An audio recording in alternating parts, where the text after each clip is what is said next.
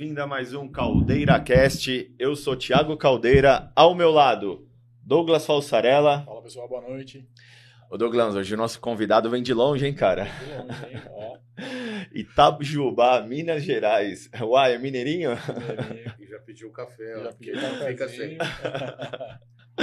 Ô Douglas, quando é, eu consegui fazer essa ponte, né? Porque uma paciente nossa em comum, Viviane, ela falou, cara, eu queria indicar alguém no podcast. Eu falei, quem? Ela falou, é um psicólogo incrível. E eu tinha visto muitos rios seu, inclusive um rios que eu quero que você fala hoje a respeito do Silvio Santos, a história dele do, do furto da casa dele, eu achei incrível, viralizou esse rios. E eu falei, pô, Vivi, se você conseguir fazer essa ponte aí pra gente, eu agradeço. E não é que deu certo, cara? Certo, e Quando você falou pra mim, cara, vai um psicólogo lá e psicólogo do esporte. Eu falei, caramba, agora é o assunto que, que eu gosto. Bora, do esporte. Hoje eu falei na Ironberg lá, a galera ficou tudo pirada e com certeza vai estar vendo. Galera, o nosso convidado de hoje é o Gustavo Morrali, esse psicólogo incrível. Gustavão, Salve. Obrigado por ter aceitado o convite. aí, cara. Desculpa a demora aí, me perdi um pouquinho, mas cheguei bem. Obrigado aí, deu um prazer estar aqui com vocês. Que legal. A gente que agradece você estar disponibilizando um pouco do seu tempo aí para dividir um pouco desse conhecimento com a gente. E Gustavo, se apresenta aí pra galera do Caldeira Cast, quem que é o Gustavo Morrali? Beleza. Cara, eu sou psicólogo, tenho 39 anos. Vim para Sampa com 16. Minha cidade, uma terra que agora prospera, mas na minha época não tinha boas oportunidades. Então, me formei em Lorena, na Salesiana. De lá segui para cá e fui psicólogo de posto de saúde. Trabalhei aqui em Sapopemba muito tempo nos postinhos. E chegou uma época que, que eu acho que a gente já puxa o assunto para vocês aqui. Eu ia abandonar a psicologia e abrir uma barraca de açaí, velho. Treinava jiu-jitsu eh, em alto rendimento, não treinava bem musculação, mas eh, amava o Gil, principalmente sem kimono. E aí, minha ex-namorada da época falou: Cara, não desiste ainda não, vou te dar um bilhetinho aqui e você vê essa parada antes. Aí eu olhei psicologia do esporte falei: Mas o que, que é isso? Porque eu não tive na graduação, não existia. O pessoal da educação física tinha na pós. Aí eu falei, sério? Ela vai lá ver, eu acho que é sua cara. Aí fui assistir o primeiro dia de aula na PPE, Associação Paulista de Psicologia do Esporte. O mestre é o João Kozak, traz ele aqui, cara, ele é monstro. Um beijo, mestre. Aí o papo era futebol, porque o cara era, tinha sido do Cruzeiro, do Flamengo, monstro do futebol. Só que eu falei, meu, é minha última chance. Senão eu vou abrir um bar, já tinha uma grana da rescisão do postinho, tinha uma franquia de açaí do Nordeste que vinha, eu falei, eu vou divulgar na academia e boa. Aí eu falei, ô, mestre, aí ele, tem alguma pergunta? Eu falei, tenho. O que, que eu faço para viver disso? Aí ele, mas é a primeira aula. Eu falei, não, o senhor não tá entendendo. Ou eu vivo disso ou eu abandono. E eu já tenho uns anos de profissão. Que na época tinha uns oito anos de profissão já. Tô formado há 19, mano. Faço 40 agora em abril. Você se formou em E em 2005. 2005. É, aí ele virou falou, cara, fica aqui no final. Quero te desafiar. Aí ele comprou a parada. Eu falei, beleza. Eu falei, pode, pode me desafiar. Aí ele coloca três sonhos, dois deles você vai realizar esse ano. Dentro da psicologia do esporte. Eu falei, mas eu acho que eu nem sei o que é ainda direito, eu preciso aprender. Ele, não, você está realmente engajado nisso, bota três metas. Tem na cabeça? Eu já falei, tem. Tem.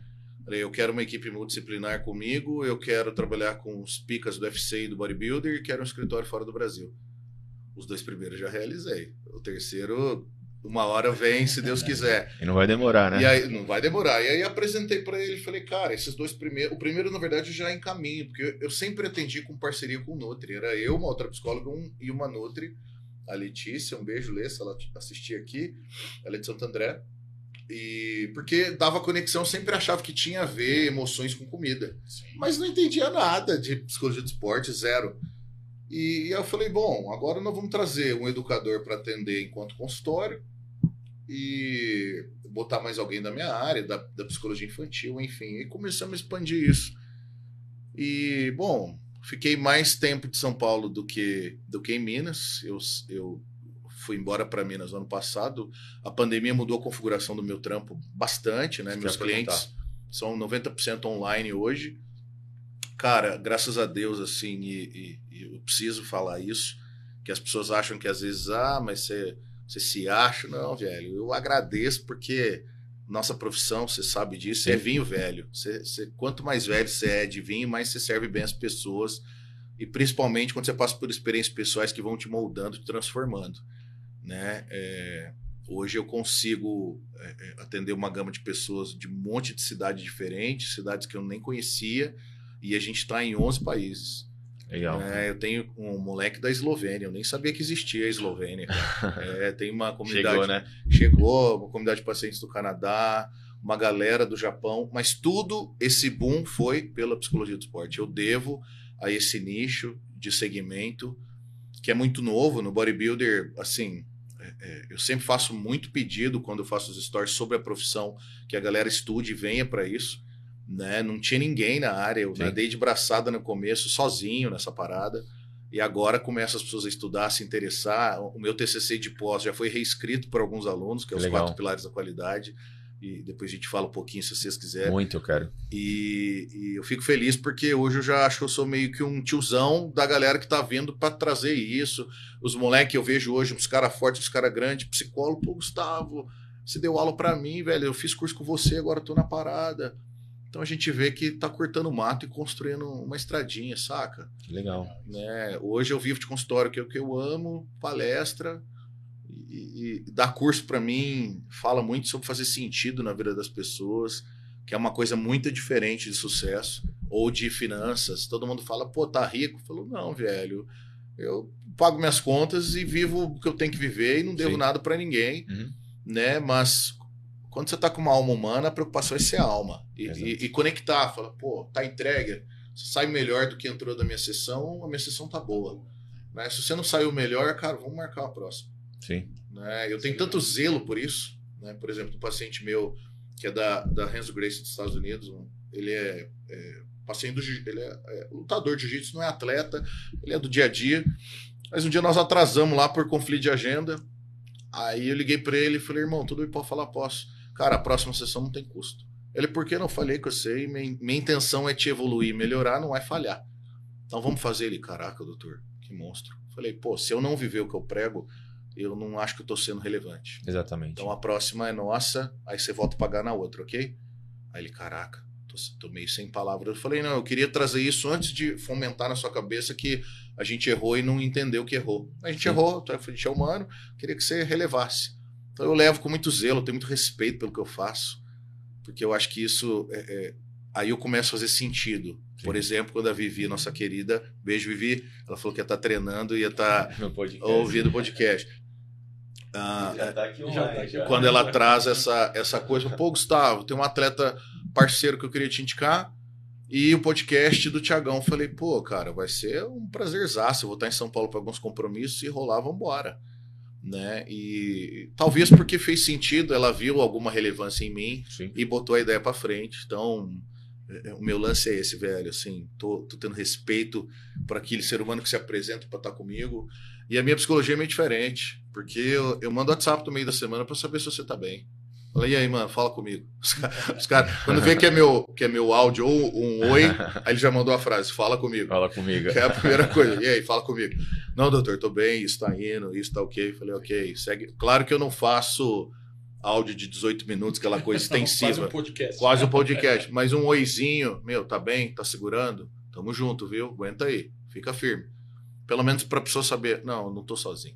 Que é aquele, Relevante, né? é, que é aquele período que tá junto, a gente tá junto. Legal. Eu costumo falar que hoje a internet virou um filtro de valores, né?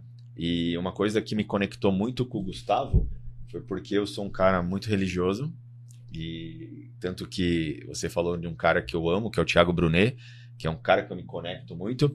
E ele contou uma história uma vez sobre a uva, né? A diferença entre a uva e o vinho. Boa. Você sabe o processo? O porquê que é a diferença das A duas? gente ou- já falou já aqui, eu Comentamos acho, já? é, comentamos já, mas. Porque Legal. fala exatamente nisso que você falou, que hoje você se sente um vinho, né? Sim. E para a galera entender um pouco do podcast, ele falou que a diferença está no processo Isso. do preço. outros. Você vê, a, uva ela custa 10 reais, 15 reais. O vinho depende do seu valor, né? E, E a uva estraga com o tempo, né, mano? Se você compra um cacho deixa ali na geladeira, ela murcha, Acabou. zoa, com duas semanas você precisa jogar fora. Exatamente. E a uva, para se transformar um vinho, ela é pisada, triturada, esmagada. Ela está pelo processo de dor, né? Muito que é aquilo que a gente sentiu lá atrás. Sim. E hoje você sabe o seu valor. Por isso você falou que hoje você é um old school, né? Com 39 anos, justamente por causa desse processo. Ah, Cara, é, visualizo aqui uma, uma coisa massa de pensar.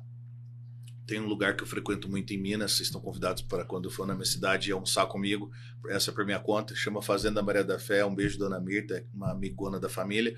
Lá eles produzem o próprio azeite Tá. com comida de frio, comida típica do frio. E aí, beleza, eu tava um dia lá comendo, eles têm uma- um espaço chamado lagar. Eu só tinha ouvido essa expressão na Bíblia, nunca, não sabia que existia É. ainda. Sim. Mas é um lugar de produção do azeite. Cara, eles pegam azeitona, que eles mesmos plantam as árvores de azeitona lá, que só dá no frio.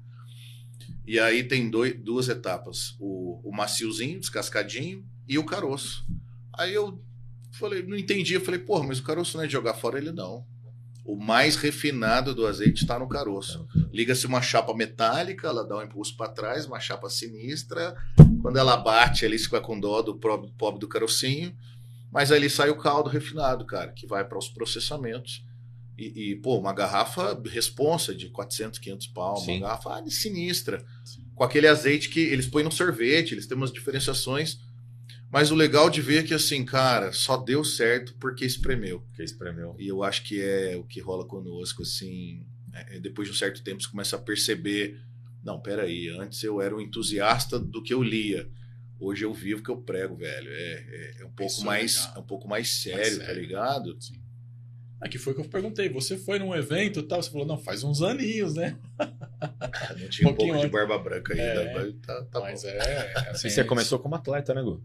Cara, ah, eu vivi- vivenciei é, a ida para Lorena na faculdade. Eu não tinha regra para nada. É, né, aquela coisa de, pô, vamos ali, vamos, vamos tomar uma, vamos, vamos, não sei o que, vamos. Não que eu julgo, eu considero errado, mas eu não tinha sequência para nada. E alguns amigos falaram, cara, por que você não treina? Né, no terceiro, quarto ano de faculdade, eu falei, ah, mas como assim? Dá pra ir na academia, dá pra fazer um jiu-jitsu, mas olha pra mim, velho, eu sou gordinho, eu tinha 117, 118 quilos, aí eu tinha três apelidos que eu gosto de contar assim, mas se me replicar esses apelidos, vocês vão ver. O primeiro era Dinho, de gordinho, o segundo era Leia, de baleia, esses caras eram criativos, e o terceiro era Rambo do Ceará. Os caras falavam que, que se eu fosse ajudar o Rambo das missões, eu tinha que amarrar um monte de faixa e dar um giro pra trás pra amarrar a faixa, que era o gordinho cabeçudo. Aí tá bom. E aí eu comecei a treinar primeiro pra cortar. Ah, os caras me zoam, então eles vão ver. Eu comecei a treinar, comecei a tomar gosto. Aí comecei a competir jiu-jitsu, faixa branca, faixa azul. Uhum. Né? Depois tive algumas lesões de, de, de lombar ali, de- da parte de, da musculatura da, da, da região da cintura ali, da região glútea. E eu falei, bom, o que, que eu tenho que fazer? Tinha indicação para cirurgia, não quis cirurgiar, e meu médico, velho, vamos trabalhar com a musculação em alto rendimento e o jiu-jitsu vai ter que segurar, porque senão vai te ter, a tendência é você precisar cirurgiar. E aí eu fiquei com a musculação, não cheguei a competir, competi Gil no sem kimono algumas vezes, inclusive pela Tinogueira. Mas não vivenciei é, no bodybuild, velho. É, eu fiz uma preparação massa quando trabalhava com a Max Titânio, uma preparação responsa pra caramba em 2017. Treinava na Gaviões com, com o Marcelão, era o personal de lá. E quando ficou sinistro, Gu, você tá pronto. Eu, talvez seria um bodybuilder até 90, minha categoria. Tá. O Classic não era estourado como hoje. Sim. Era o clássico. Era clássico. é. Aí eu falei, cara, eu não quero finalizar. Você foi? Eu falei, eu não quero finalizar porque eu acho que eu não vou servir bem meus pacientes, vou ficar mais irritadão. Então, quando eu vi que tava, cara, aquele veiudão sinistro, a pessoa treino e dieta e batata doce, sua melhor amiga. Aí eu te falei, tá, eu vou manter isso aqui, massa para os trabalhos, atletas me vê como uma resposta, pô, doutor, paga o preço vive que a gente vive, Sim. né? E os meninos do MMA, quando eu fiz a minha preparação, eles amaram um pouco, Gustavo. Cara, vou botar mais fé em você, velho. Pô, é isso aí, meu doutor tá sinistro. Rolou uma identificação é, é, Conectou mais. é, de conexão, os meninos botaram uma responsa, saca? Sim. Então, assim, eu não cheguei a competir no bodybuilder e no jiu-jitsu, assim, tendo condições de estar confiante com a coluna, quem sabe vou fazer 40, fazer a promessa dos 40 não dá, mas uma faixa preta até os 50 seria uma parada massa, quem sabe os próximos 10 anos voltar. Tem alguns mestres da Grace Bar que eu atendo, eles falam, Gustavo, a gente ajuda, vem pra cá, mas tem que aparecer, velho. Ninguém vai te dar faixa por amizade, não. é. Gustavão, e esse lance aí, cara, dos quatro pilares da qualidade de vida? Fiquei super curioso.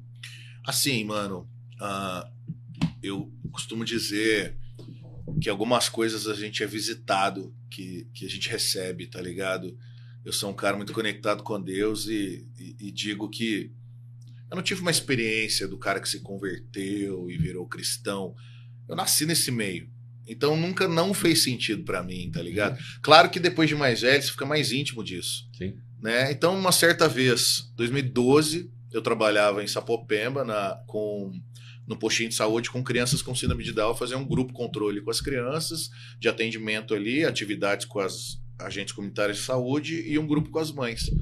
Aí um dia olhando as crianças e caderninho, né? Acho que eu não tinha celular na época. Aí eu assim, meu, é, as crianças estão no sobrepeso.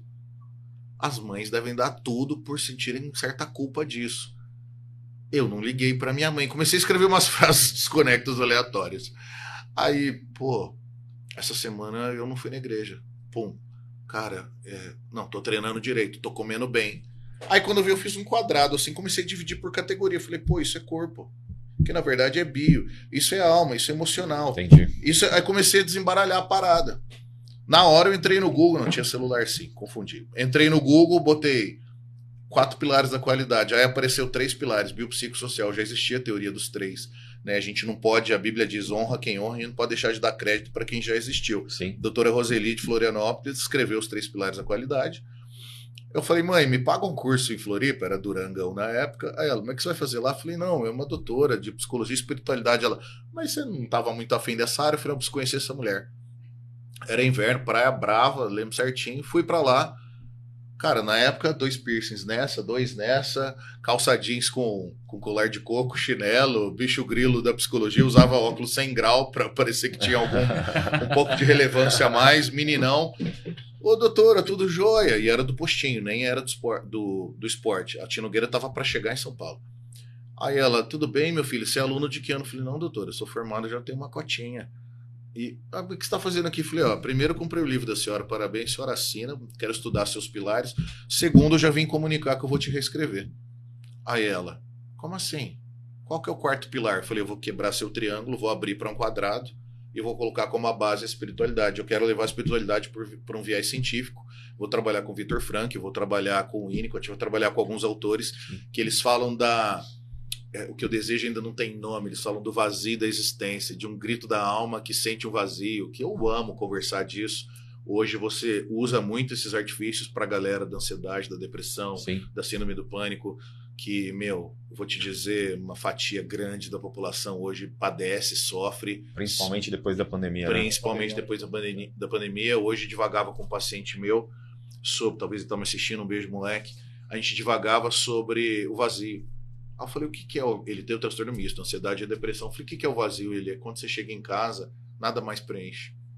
E eu falei para ele, você me dá licença poética de eu te falar uma parada? Ele manda certas coisas, a psicologia não vai trazer as respostas, é Deus, brother. Uhum. Aí ele, por quê? Eu falei, porque é um preenchimento de vazio que não tem nome, que vai realmente invadir o fundo da sua alma e vai te catar. Sim. Aí ele falou, por quê? Eu falei, porque eu sou prova disso. É. Você não vai conhecer um cara que já foi mais louco que eu, e eu te garanto isso, e te tenho testemunhos oculares da época. Aí ele, pô, cara, você tá falando, eu vou, eu vou botar uma fé. Eu falei, então, faz o exercício, eu não vou te vender religião nenhuma, nem gosto dessas apologias. Mas converse com Deus Uhum. e traga ele para o seu meio. Aí voltando na doutora Roseli, ela falou: Bom, você vai me reescrever? Vou. Então demorou, se eu não ver meu nome, eu te processo. Aí eu abracei ela e falei: senhora é boa, hein? Gostei. Então vamos embora. Ela, não, meu filho, é sério. É, você vai levar isso para frente. É, quando eu, eu entendi isso, eu entendi com muita verdade e gostaria que você abraçasse com verdade. Falei, não, é uma Legal. resposta, deixa comigo. E aí comecei a entender, cara, que assim, o paciente chega para mim, eu chamo de anamnese criativa. É, Eu sou um cara da psicanálise, mas pego elementos do coaching e do comportamental. E agora os quatro pilares. Então, meu atendimento hoje tem uma mistura. Entendi. Aí você chega para mim, beleza, velho. Você me conta a sua história inicial, seus pontos. Então vamos lá. Eu quero fazer uma investigação de anamnese nos quatro pilares. Como que é o teu bio? Aí eu pergunto do sono, para começar, pergunto das ingestas alimentares. Nesse momento que eu estou perguntando do alimento, eu já fico aceso para eu indicar para o Nutri, que tá, tá parceiro, porque o cara vai me dar algumas disfunções. Sim. Maravilha. Daí eu analiso o cocô, a galera morre de rir e fala: Não, eu quero saber, eu me interesso. Quer, Importante quer isso. foto, doutor? Eu falei: Não, foto deixa pra lá. Foto você guarda pra você. Mas pode me contar do seu cocô. Vamos dar um papo do cocô aqui. Eu, pô, eu tenho meninas lá que vão no banheiro uma vez por semana, velho. Por semana. Bagulho é pra explodir, tá ligado? Então, beleza, não tá materializando, não tá pondo pra fora. Assim como ontem o menino do podcast já foi meu paciente, a história é pública, ele mesmo deu risada lá. Ele falava, Gustavo, quando eu saía do seu consultório eu ia no banheiro. Aí eu falei, pois é, lembra que eu te contei na época? Que você materializou a nossa conversa e pôs pra fora que tinha que botar, tá ligado? E aí eu vou de bio para o psico, que é alma, todas as coisas que tangem alma, as nossas perguntas existenciais. Bio, psico, espírito, na espiritualidade eu falo, existe uma fé? Não, Gustavo, nunca tive contato com isso. Como que você justifica? Aí eu falo sobre Hebreus, uma certeza que dispensa provas. Uhum. Né? Eu tenho muito cuidado, cara, de. Eu atendo, por exemplo, um pai de santo. A gente Uhum. tem conversas maravilhosas. Sim. Eu amo, cara, ele é daqui de Sim. São Paulo, atendo online hoje em dia. E ele é um cara querido pela sua comunidade. E ele fala: Eu aprendo com seus textos. A gente faz um crossover interreligioso, Sim. que pra mim é lindo, porque a gente se ama ali. Sim, sim. Eu sim. tenho um amor pelo que ele coloca. Eu falo, Legal, velho, cara. que lindo você com a sua comunidade. Que legal, né, cara? E eu falo, se você puder dizer para os seus filhos, que eles, ele é o pai dos caras, se você puder dizer para seus filhos, para eles amarem Deus, eu tô com você, velho. Uhum. E nós nunca vamos brigar.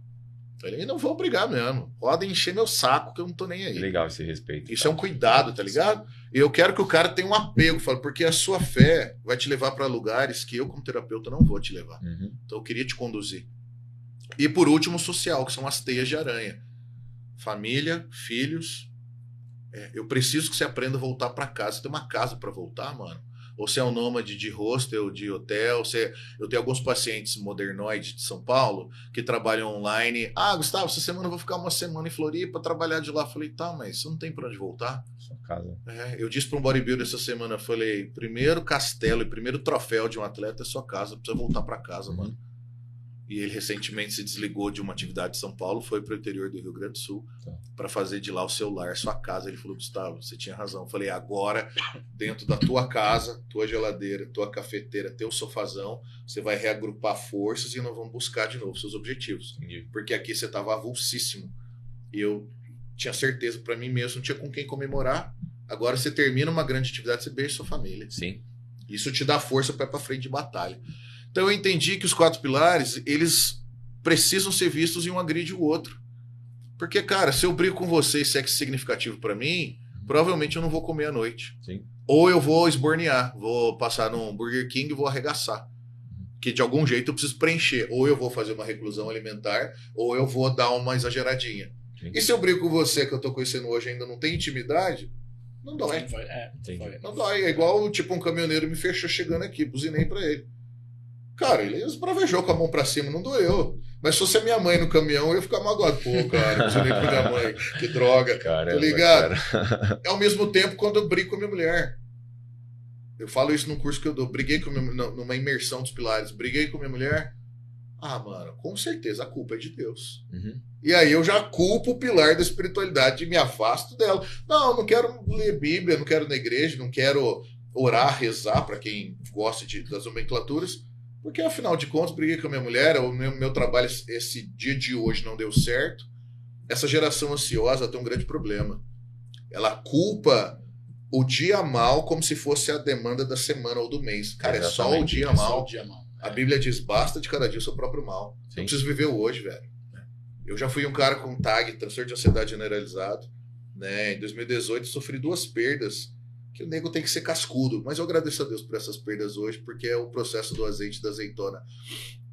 Ah, é, em novembro de 2018, perdi meu pai.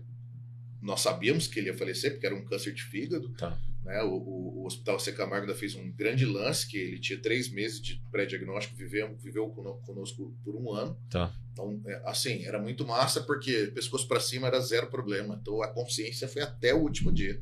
Trocava uma ideia, batia um papo e teve tempo.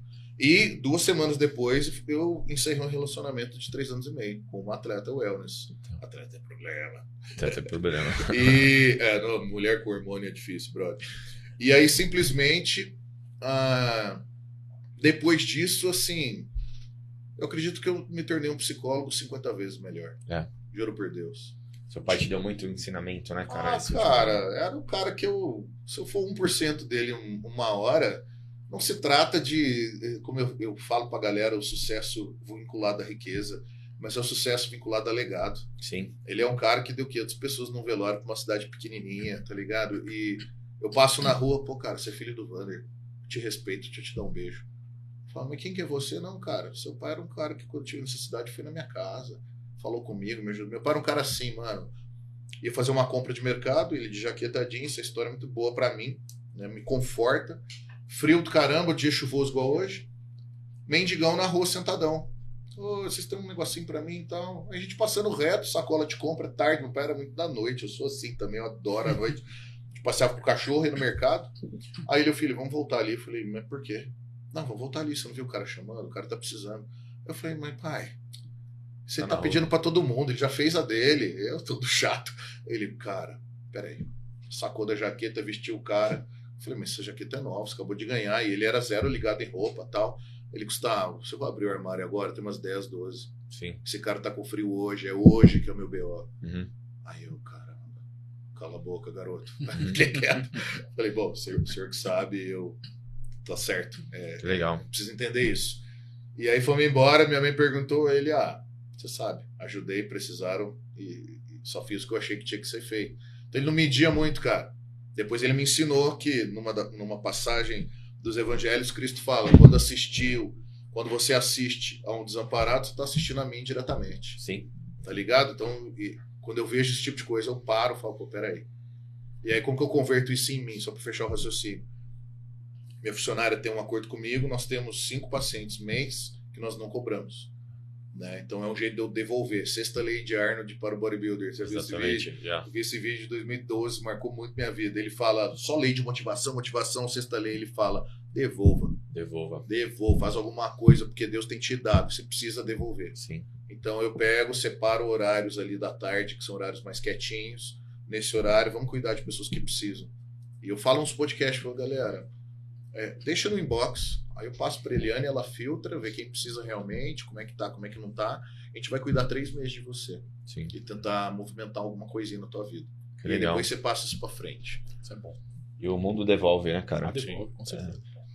Ô, Gustavão, me fala um pouco sobre esse processo de pandemia, cara, porque você falou que era muito de consultório, né? E após o Covid, o, o mundo migrou pro, pro digital.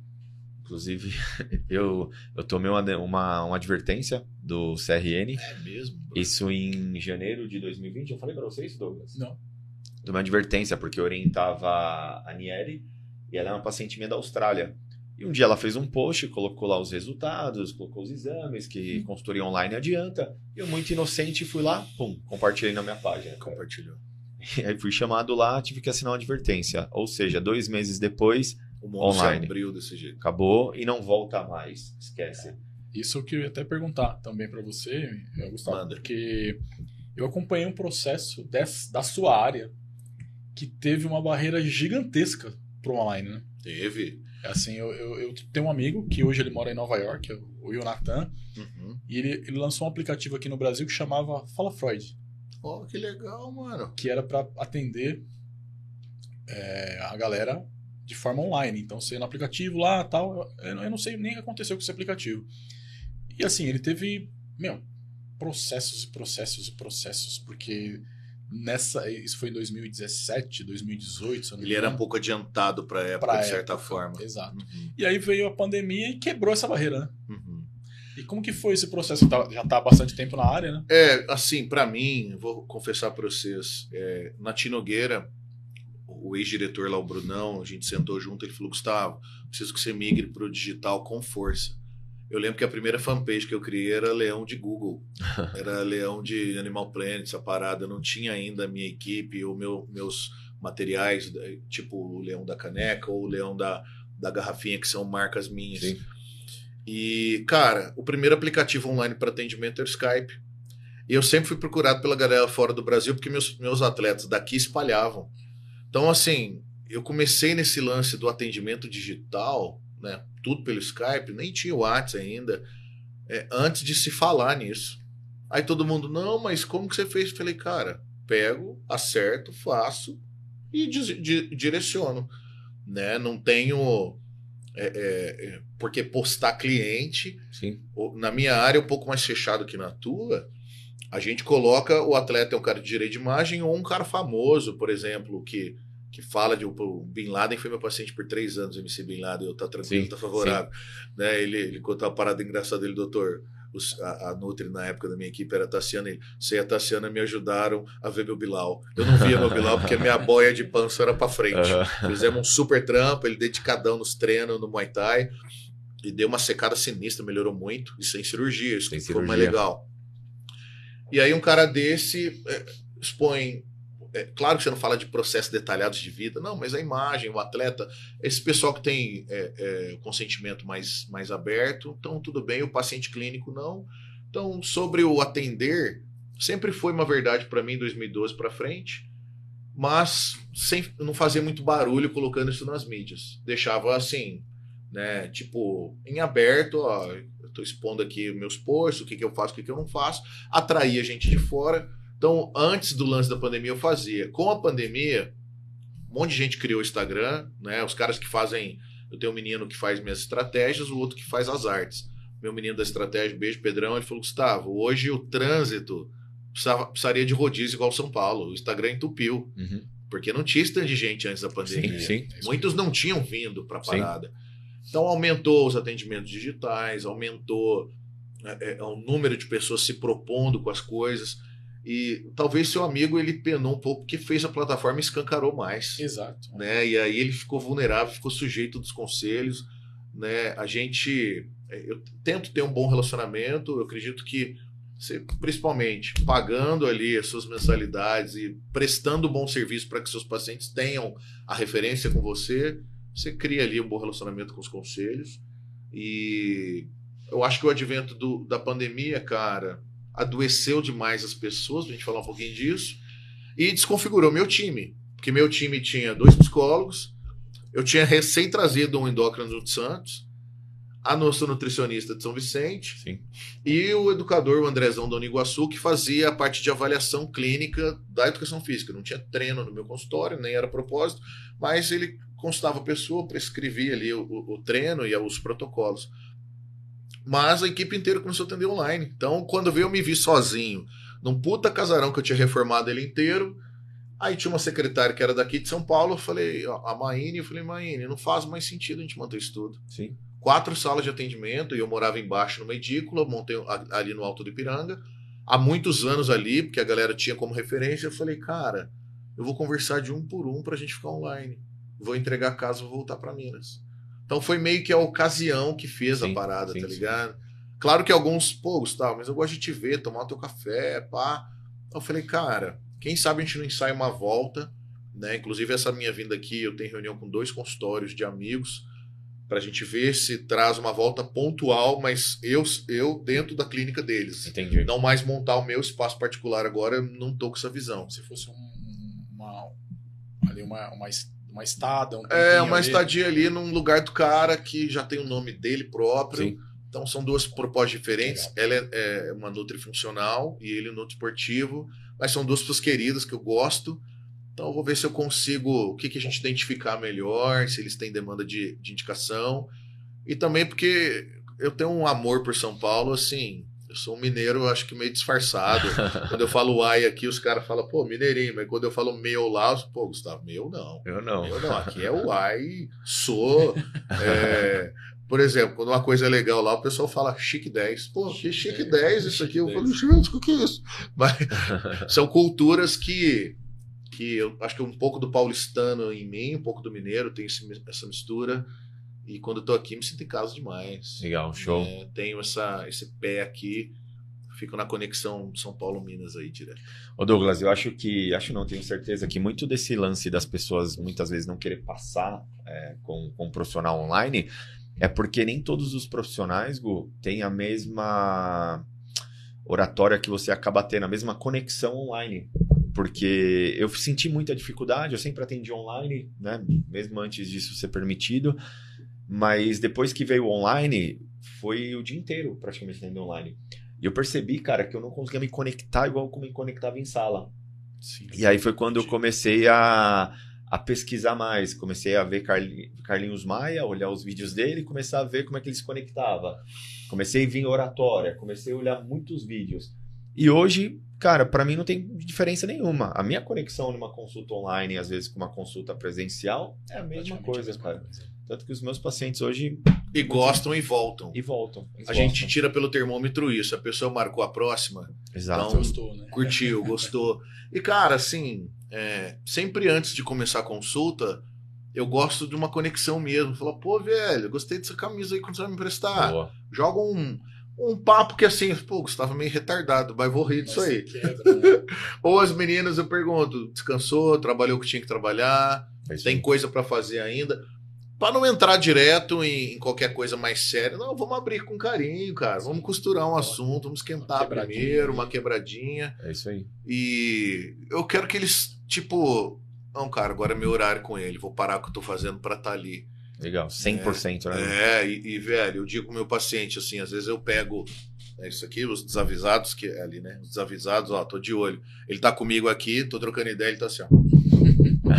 Fala, ó, esse WhatsApp seu, esse seu chefe, dá um tempo, daqui a pouco, daqui agora você vai estar inteiro comigo aqui. Sim. Né? Primeiro que você tá pagando. E depois que eu sou carente, então preciso da sua atenção. Senão eu vou ficar meio magoado. Eles, não, Gustavo, tudo bem, então, você tá certo, você tá certo. E aí vamos trabalhar, mas tem que ser aos poucos. Você não pode ser um profissional de chegar de sola também, Não, não cara. Pode. Acho que o grande diferencial é isso daí, cara. Você tem empatia pela pessoa, você saber quebrar aquele gelo. Isso é muito bacana. E aí, Douglão, tem alguma Não, pergunta aí? Não, não, é eu, eu achei interessante essa questão do online. É, até, inclusive, eu conversei com algumas pessoas um tempinho atrás sobre, sobre isso, sobre essa área de psicologia e psiquiatria, né? É, que a, esse online quebrou um pouco desse. é, essa, essa questão, de, por exemplo, da pessoa. Tem muita pessoa que tinha um preconceito Sim. de ir no psicólogo ou de ir no Sim. psiquiatra. E aí o que acontece? A pessoa fala, ah, não, vou ter que ir num consultório, as outras pessoas vão me olhar e tal, não sei o quê. E eu acho que o online agora facilitou, porque a pessoa tá na casa dela, tá ali, né? Na individualidade, cara, eu vou te falar, eu não preciso do instrumental do Nutri. Então, às vezes, por exemplo, agora eu tô no tatuapé na casa de um brother.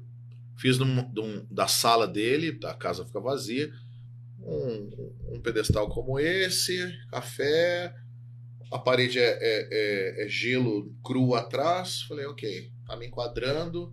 Né? Faço questão de, de uma camisa, uma polo, uma coisa mais ok, mais apresentável. E aí dali, ali virou o setting, ali virou o consultório Assim, né? Ali a gente consegue fazer. Então, acho que o, o online deu a possibilidade da gente se adaptar. Às vezes tem paciente meu, eu atendo alguns brasileiros do Japão, que é um pessoal 30 vezes mais corrido que a gente, escravo do tempo, é a Sim. maior dificuldade que eu tenho com eles. Alguns deles pedem a, a sessão, eles estão dentro do carro, Sim. dirigindo de- da cidade que eles trabalham para a cidade que eles o tempo moram que tem, né? o tempo que tem. E eu faço com eles, falo, "Tu- tu- dá para prestar atenção no trânsito, para não capotar esse carro? Não dá, então vou fazer. Você Bora. vai me ouvindo, vamos, vamos conversando. E aí eu vou trazendo a, a humanidade o universo da, desse pessoal, da particularidade do paciente. Eu acho que se a gente não entender a particularidade, cara, ele tá pagando, ele tá uma hora do dia dele ali, velho. Ele quer respostas. Sim, sim. Hoje eh, me, chamou, me marcou esse garoto de hoje, da cidade de Alfenas, Minas. Ele, Gustavo, eu queria conversar sobre o vazio, porque eu não sei identificar, cara. Mas me incomoda. E eu não tenho uma resposta. Eu falei, então vamos mergulhar junto. Vamos passear pelos pilares agora e vamos ver onde você sentiu uma pitadinha de travada, a gente vai entender. Porque aí eu também mapeio as compulsões, sabe, velho? O cara tá comendo demais, o cara tá vendo pornografia demais. O cara, e eu tenho a liberdade de ser um terapeuta homem, dos meninos abrirem bastante Sim. coisa. E quando é com menina, eu falo, meninas, me encarem como cabeleireiro de você. Fala o que for preciso. Nós estamos juntos. E vai morrer comigo aqui. Se quiser contar, você conte. Mas de minha parte, morre aqui. Então, a galera me traz bastante coisa cabeluda. Sim. Bastante coisa que eu. Ok, tamo junto. E firmo o olhar, falo, agora traz tudo, até o fim. Boa. A, a Bíblia tem uma passagem que ela diz: confessai suas questões uns aos outros e orai uns pelos outros para serem curados. Eu acredito que o processo terapêutico, e agora estendo aos nutris, aos treinadores, eu, falo, eu tenho muito paciente que é educador físico, eu falo para eles: o momento que você tá com o seu aluno ali é um momento terapêutico também. É a melhor terapia que existe, Tem na verdade. cara, brother, que vai no personal para desabafar um Pode pouco. desabafar, pra conversar, né? Pra- E o personal ali falou, ó, tá zoado? Aí o pessoal, Gustavo, mas eu não sou psicólogo, dei um treinamento outro dia com o pessoal do Emitor, do Mauricião. Maurício é um cara bom pra você trazer aqui. Legal. Como é que faz com quando o cara tá desabafando demais? Você escuta a primeira acolhida dele. Você dá dois tapão no ombro dele, assim, de irmão, e você fala, cara, agora vamos canalizar essa dor sua e vamos arregaçar. Vamos botar peso ali, vamos pôr pra fora. E se for uma senhorinha, que é alguém que não é desse lance do botar peso, você desenvolve também para o exercício. Agora vamos soltar ali no seu exercício. Pega a dor da pessoa, converte aquilo em 3 de 10, 4 Sim. de 12 Sim. e joga aquilo na problemática da atuação. E aí você consegue achar um caminho. Então, eu creio que cumpre-se princípios milenares bíblicos quando o cara que precisa de abrir um pouco alguma coisa e ele vem e abre com você. E tem sessão que eu termino, eu só consigo falar, "Ah, Deus, obrigado, porque eu amo isso. Eu vibro com uma história. Você Que tá gostoso, contando a né, tua cara? história, brother. E a pessoa fica até ali, você percebe que a pessoa fica mais leve. É, né? a- Gostoso demais. Agora eu tava com uma paciente do Quebec, Canadá, agora, agora, antes de vir pra cá. Que ela fala que o Quebec é um país à parte lá, que é uma colônia francesa, que tem toda uma particularidade. Ela fala um francês não fluente. Cara, ela terminou a sessão dela, eu fiquei assim. Pô, Deus, obrigado. Obrigado. Que animal. Que animal, né, Eu cara? amo isso. E lá atrás, né, eu tenho um irmão que mora nos Estados Unidos estava morando na Moçambique, África, nas calamidades lá. Ele, depois meu pai morreu, ele dedicou a vida lá um pouco.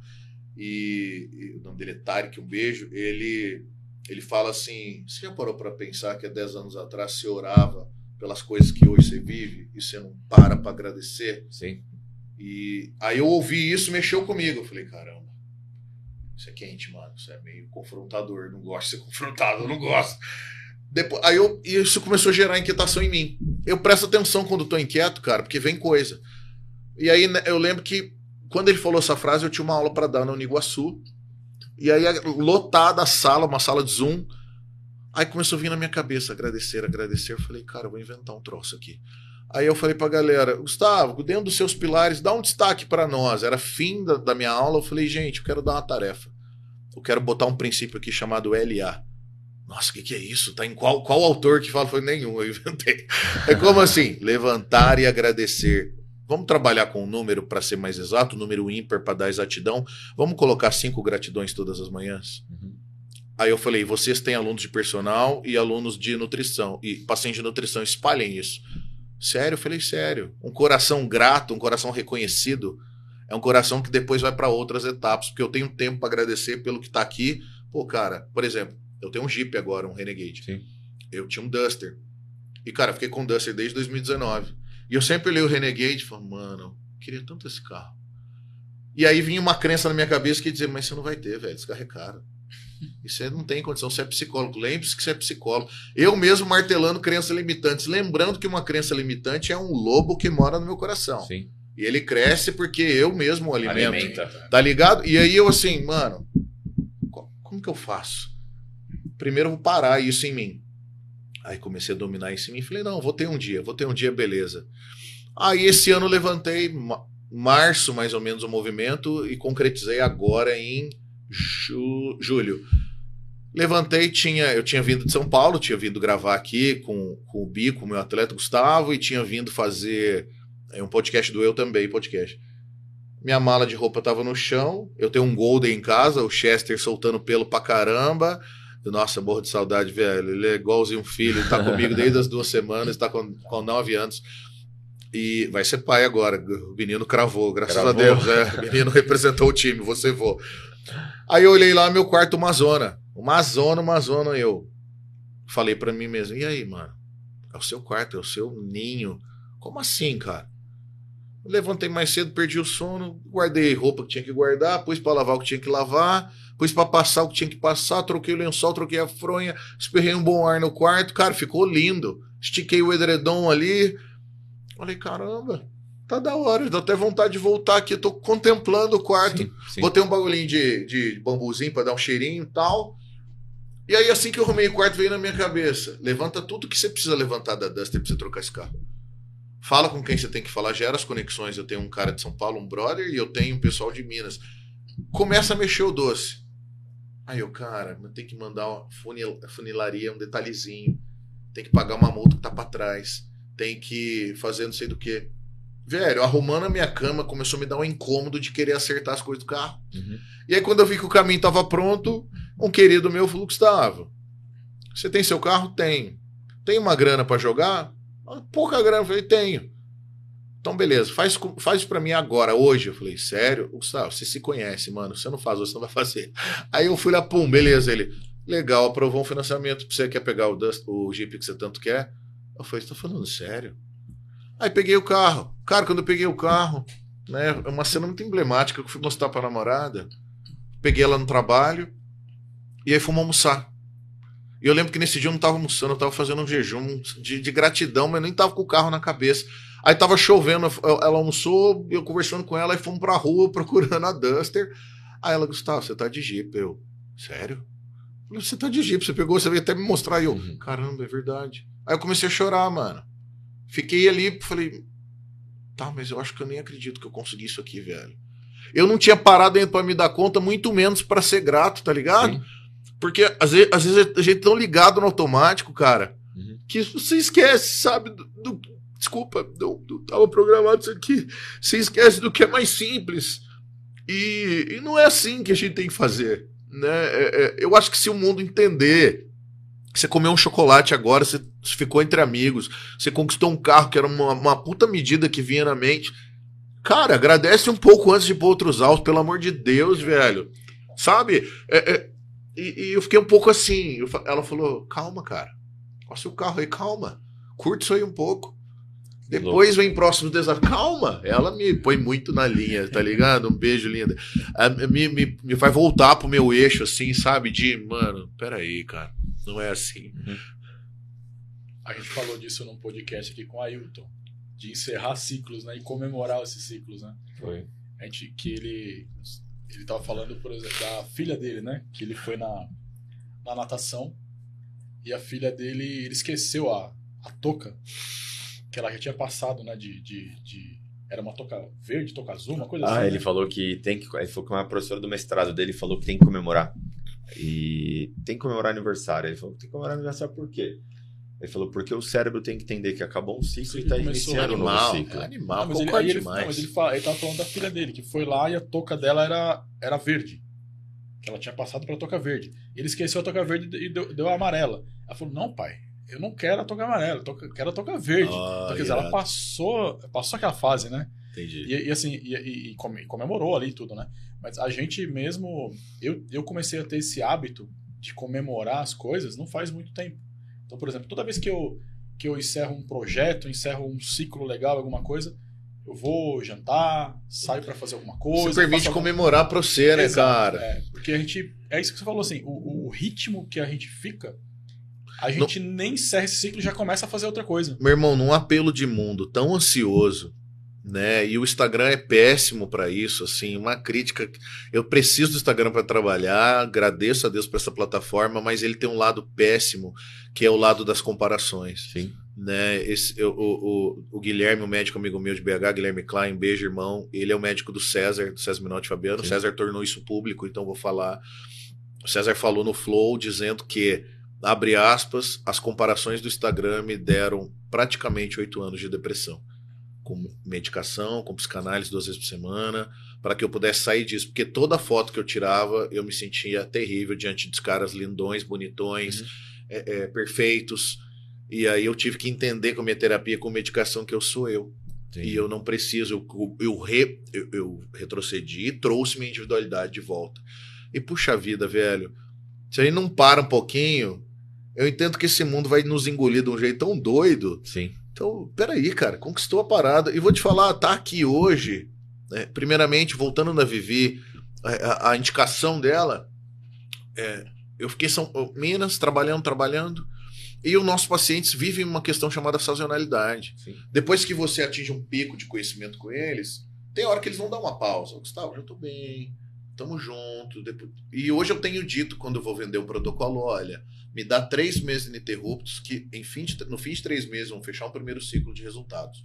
A gente avalia se fica mais ou não. Já para dizer para ele que eu não vou pegar um trabalho menor que três meses e também que alguma luz, algum, claro que caso mais grave demora mais, óbvio, mas algum vislumbre eles vão ter. E aí, meu irmão, passado é, dois meses ali que eu, eu vim pra cá em junho, fim de junho, beleza, trabalhei, trabalhei. E aí eu fiz uma oração semana passada, semana retrasada. Pô, Deus, tô precisando é, é, voltar para São Paulo. Tô precisando plantar coisas novas, tô precisando de dar um giro de energia diferente. Eu orei isso, guardei no meu coração. Aí, poucos dias depois, a Vivi vem e me joga a semente. Um atleta meu, Gustavo, vamos gravar uma parada junto. O Nutri do consultório dele e os meninos do podcast Saúde Mental, fim de setembro amarelo. Aí eu presto atenção assim, cara, Deus tá me ouvindo Uhum. tá ligado? E tá aqui a prova. Eu, isso eu tô provando com o- o- os acontecimentos das últimas duas semanas, que eu orei isso. né? Meu consultório tem um tapete. Fim do dia eu sempre me ajoelho e começo do dia também. Eu começo o dia de joelho e termino de joelho. Senhor, muito obrigado. Muito obrigado por quem veio e também por quem não veio, porque não deve estar precisando. Então tá bom. E quando eu vou começar, me ilumina que os caras saem diferente de como entraram. É Tem dia que eu não vejo ninguém, brother, que é 100% online. Né? Tô ali, Você é, Ninguém, é só os caras, ninguém presencial. Pra dividir um café ali, eu, pra eu ver uma cor diferente, uma roupa, um- sei lá, eu tô ali. Mas beleza, então estamos mandando ver e eu começo agradecendo, termino agradecendo, independente de como foi. E eu lembro que nesse dia eu fiz essa oração. Falei, pô, senhor, tô precisando girar de novo.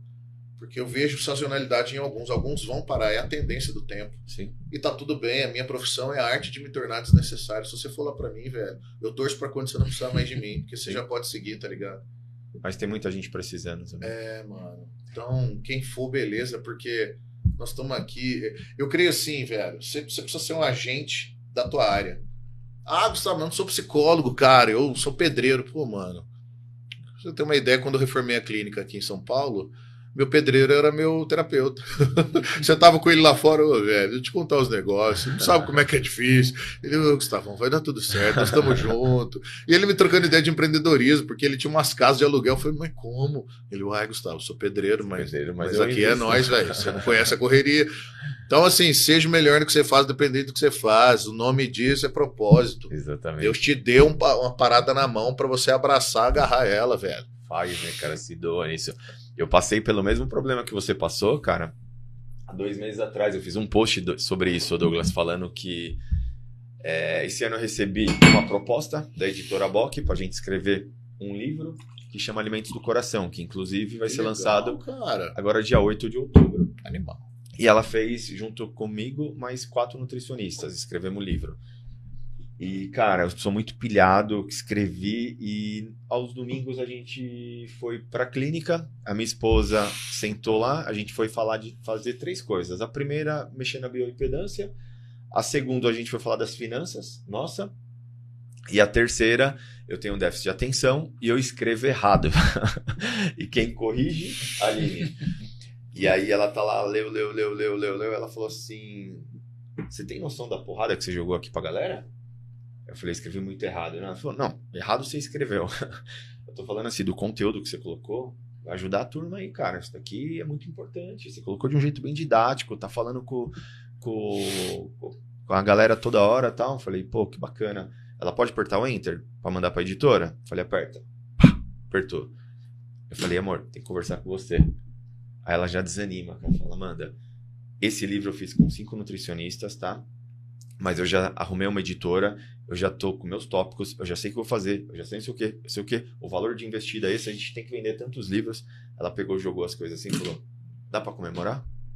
Eita, Quando você imaginou que você ia escrever um livro, cara? animal. Tu acabou de escrever um livro. Posta, comemora, fala pra galera, vai lá que eu escrevi um livro. Mas comemora, cara. É chato, porque você quer toda hora. Eu falei, cara, ele tem razão, velho. E a mesma coisa que você, a gente não comemora. né? É, mano. Aí você vira refém de, de. Eu faço uma crítica aqui aos coachings dos milhões. Meninos que entram no, no Instagram pra, pra falar de arrecadação e fecha só na parte de grana. Não, turma. Nossa, Comemora sucesso quando os seus pilares estão sendo ajustados de outras formas. Comemora a gratidão por uma coisa simples do dia, por favor. Come- E outra, esses caras são formadores de opiniões com milhões de seguidores. Com milhões de seguidores. Né? É, me vem vários aqui na cabeça.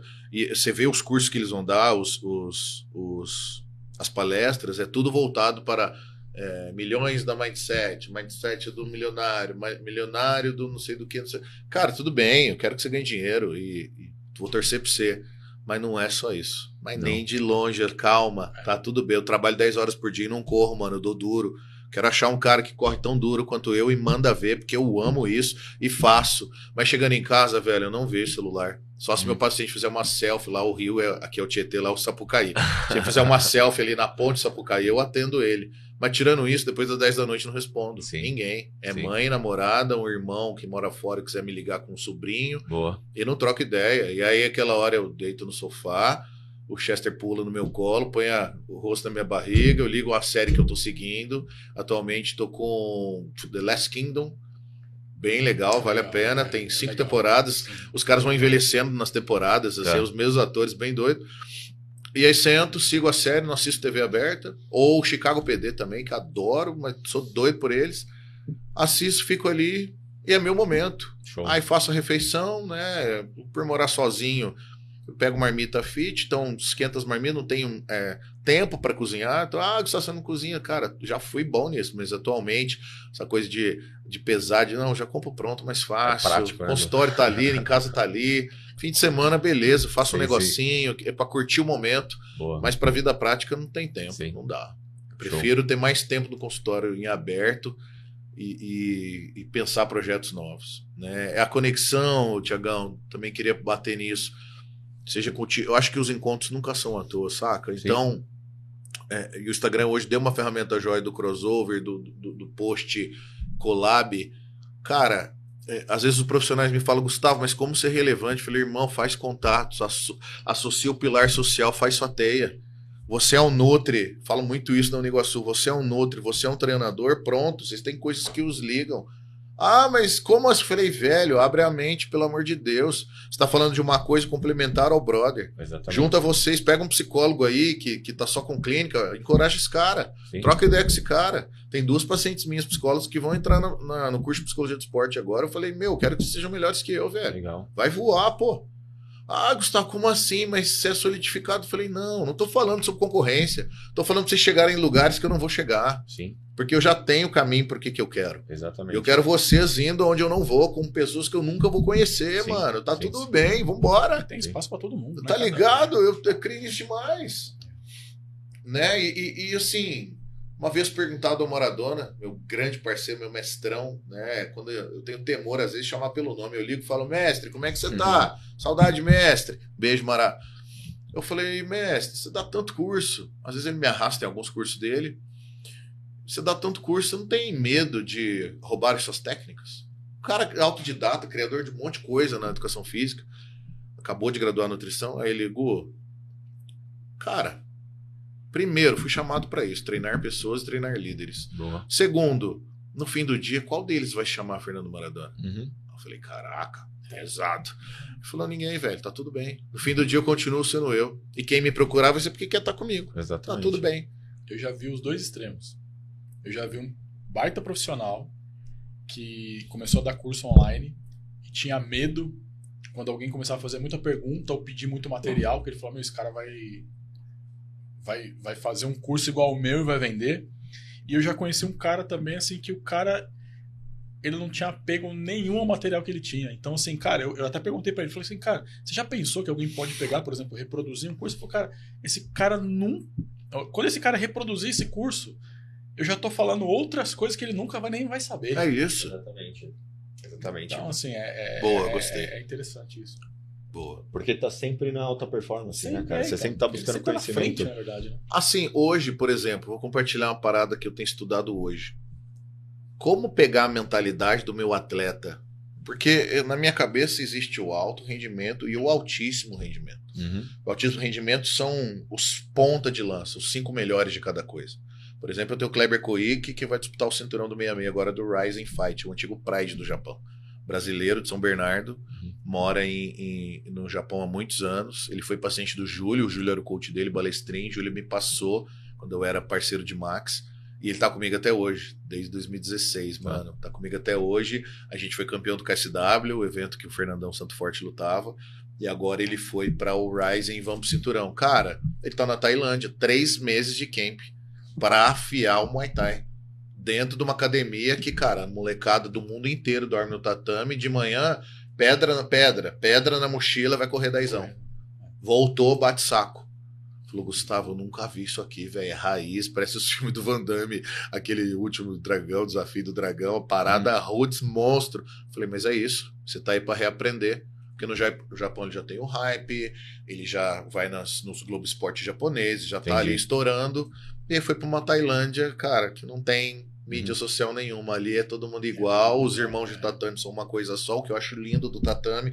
Ali ninguém é o cara com seu Nike cano alto, é mais da hora que o meu, eu parei meu carro azul, dá, ah, cala a eu vou falar boca. que lá que a molecada dá trabalho pra cara bom ali. É, ele falou, Gustavo, eu tomo uns atrasos aqui de uns caras que eu vou te contar, meu irmão. Te morde e fala, mas tá certo. Legal. Porque eu quero que a gente esteja agora fazendo aquisição de grandeza pro teu adversário. É tudo pra ele. Sim. Nós estamos encomendando pra ele. Aí eu pego a mentalidade dele, do Gubico, do Felipe Moraes, dos meninos que hoje eu tenho o, o privilégio de acompanhar, Filipão da Integral. Fala, o que, que é o altíssimo rendimento? Ele é um soldado de pedra. O altíssimo rendimento é um cara que, cara, ele não quer dormir sem entender que cumpriu tudo do Sim. dia. Ele tem temor de fazer lindamente a parada. E eu quero pegar o princípio dele e levar para o meu paciente como eu, senso Sim. comum como eu, É isso. né? Eu quero É tentar, a gente mais fala aqui no podcast. tá ligado? É isso mesmo. Felipe Moraes, eu tenho uma cena dele na cabeça. Isso foi em 2017 ou 2018, eu não me recordo. Foi em um Arnold que ele perdeu pro Japa Morfo. E eu estava saindo do, Eu do tava no evento. bastidores desse evento aí com ele. Eu estava saindo do evento, ele estava sentado na calçada chorando, velho. E eu olhei e falei, caracas, né? Como que é? Pô, o cara perdeu e era o Japa, tal, não sei o quê. Cara, o ano seguinte ele voltou incrível, velho. E o árbitro olhou Gigantesco, monstro. e veio numa sequência. E hoje, pra mim, da 212, eu não vejo um brasileiro melhor que ele, cara. Inclusive, é, com todo respeito com ele, né? Que esteve o ano passado, mas pra mim o Felipe tá muito melhor. Felipe se preparando para ir agora para para o Olímpia, assim, a gente tem dado muito coração para ele. Falei, cara, é tudo nosso. Né? Eu não desejo é, inevitavelmente o troféu de primeiro lugar, porque eu não posso te criar essa expectativa. Eu Sim. não sou Deus, mano. Mas eu desejo uma guerra manchada de sangue. Eu desejo para um você máximo, uma né? guerra, Sim. meu irmão, que você vai voltar ralado. Você me promete isso? Nós estamos juntão, nós vamos arregaçar nisso. Nesse campeonato específico, a- a- um adendozinho aí, a história é exatamente como você trouxe. O adendozinho se ligou. Pergunta para a mesa diretora qual foi a parada. Tinha um árbitro que eu tinha conexão. Falei, e aí, mano? Tal, tal, tal. E o- os dois meninos estavam comigo, acompanhavam o Japa também. Também. Falei, qual que é a parada? O Japa ficou comigo uns cinco anos. Ele falou, Gu, o Felipe não sorri. Esse é, é o adendo físico. Não vemos que ele perdeu. O Japa tem um pouco de dorsal, aquele cabelo amarelo doido. Sim. Um pouquinho de dorsal saindo melhor, mas o, o carisma do Japa agora nos convenceu. Trabalha teu atleta. Cara, respeitei o conselho, fiquei quieto. Falei, Filipão, é o seguinte, nós vamos assimilar essa derrota. O soco no estômago vai ter que te doer. Deixa a pancada vir. né? Aceita essa, essa porrada, deixa. Ficou mordido, engoliu. Isso é o altíssimo rendimento. Não é a garantia de vitórias todo tempo, 100%. Exatamente. Mas, cara, E eu vejo que você aprende muito mais na derrota do que na vitória. Isso, se você olhar o Japa, hoje ele ficou lá atrás, cara. Ficou. O Felipão tá lá na frente. E o Japa inicialmente levava tudo. Levava tudo. Eu, eu não sou muito dessa área do fisiculturismo. Gosto de fazer musculação, né? Tal. Mas eu vim dessa área de luta. Então competi, Massa. acompanhei muito atleta e tal. E eu percebo muito, percebi muito, né? Ao longo de todos esses anos, eu, eu acompanho, acho que eu acompanho é, MMA e luta livre, luta, Luta é, vale livre, tudo. vale quando tudo. era desde 99, eu acho. Top. Até participei de evento dessa época, 2001, sabe? Essas coisas assim. Aham. Eu percebo, eu percebo, por exemplo, que tem atletas que eles estão preparados. Estão, fizeram ali o trabalho certinho de treinamento, só que na hora que ele sobe o psicológico dele não tá bom. O Uhum. cara que tá fazendo ali aquele. Talvez ali naquela, naquela encarada, ou naquele business mesmo ali, de provocação tal. o- entra na cabeça do cara e o cara sobe com o psicológico ruim e ele perde a luta, a luta não pelo preparo, mas Sim. pelo psicológico. Ok. Muitas vezes eu vi isso. Como que você trabalha isso? Cara, vamos lá. É, tem um treinamento do Tony Robbins, que eu não sou o seu guru, né? Recentemente eu ganhei de presente do meu irmão, ele, ele foi lá fazer. Falei, caraca, meu sonho, que sinistro. E o Tony é o coaching do Conor McGregor, né? Tem essa manha de estar com o cara. E uma das coisas que ele ensinou pro Conor foi: abre aspas, eu nunca perco. Ou eu ganho ou eu aprendo. Né? Não, não vamos trabalhar os significados de derrota. Sim, converter em aprendizado. E aí, todo um desenvolvimento em cima disso. Então, eu tiro a pressão do atleta o máximo que eu posso. Falei, irmão, o bicho vai pegar, vai ter muito cara bom com você, mas ninguém é você, velho. Outro detalhe, eu apelo uma emoção única e positiva. Eu investigo você inteiro sem você saber. Pego uma emoção positiva sua que só eu sei que eu sei. Coloca E aí chega na hora, cara, é quando a gente joga truco em Minas acompanhado de um. Aqui é o café, lá é a dose de pinga. Eu pego a carta, eu tô com o copas lá, cuspinho aqui na testa e deixo a carta aqui. Então eu jogo o zap no meu atleta e falo, aqui, mano, eu sei disso aqui, é por isso aqui que nós vamos subir. Gustavo, como que você pegou essa, seu filho da mãe? Falei, uai, mas é meu trabalho, eu É tinha que trabalho. fazer, meu brother. E Pegar nós rápido. vamos pegar essa parada e por isso aqui que você vai. Nenhum cara é você, velho. O cara pega aquilo, né? Eu, eu dou a licença poética de carregar um pouco com gíria quando eu tô com o atleta, porque eu acho que eu me conecto mais Sim, com a sim. verdade dele. Minha mãe que me enche o saco fala: "É muita gíria, é muita gíria, você é terapeuta. Fala, mãe, às vezes eu preciso, mãe, te amo.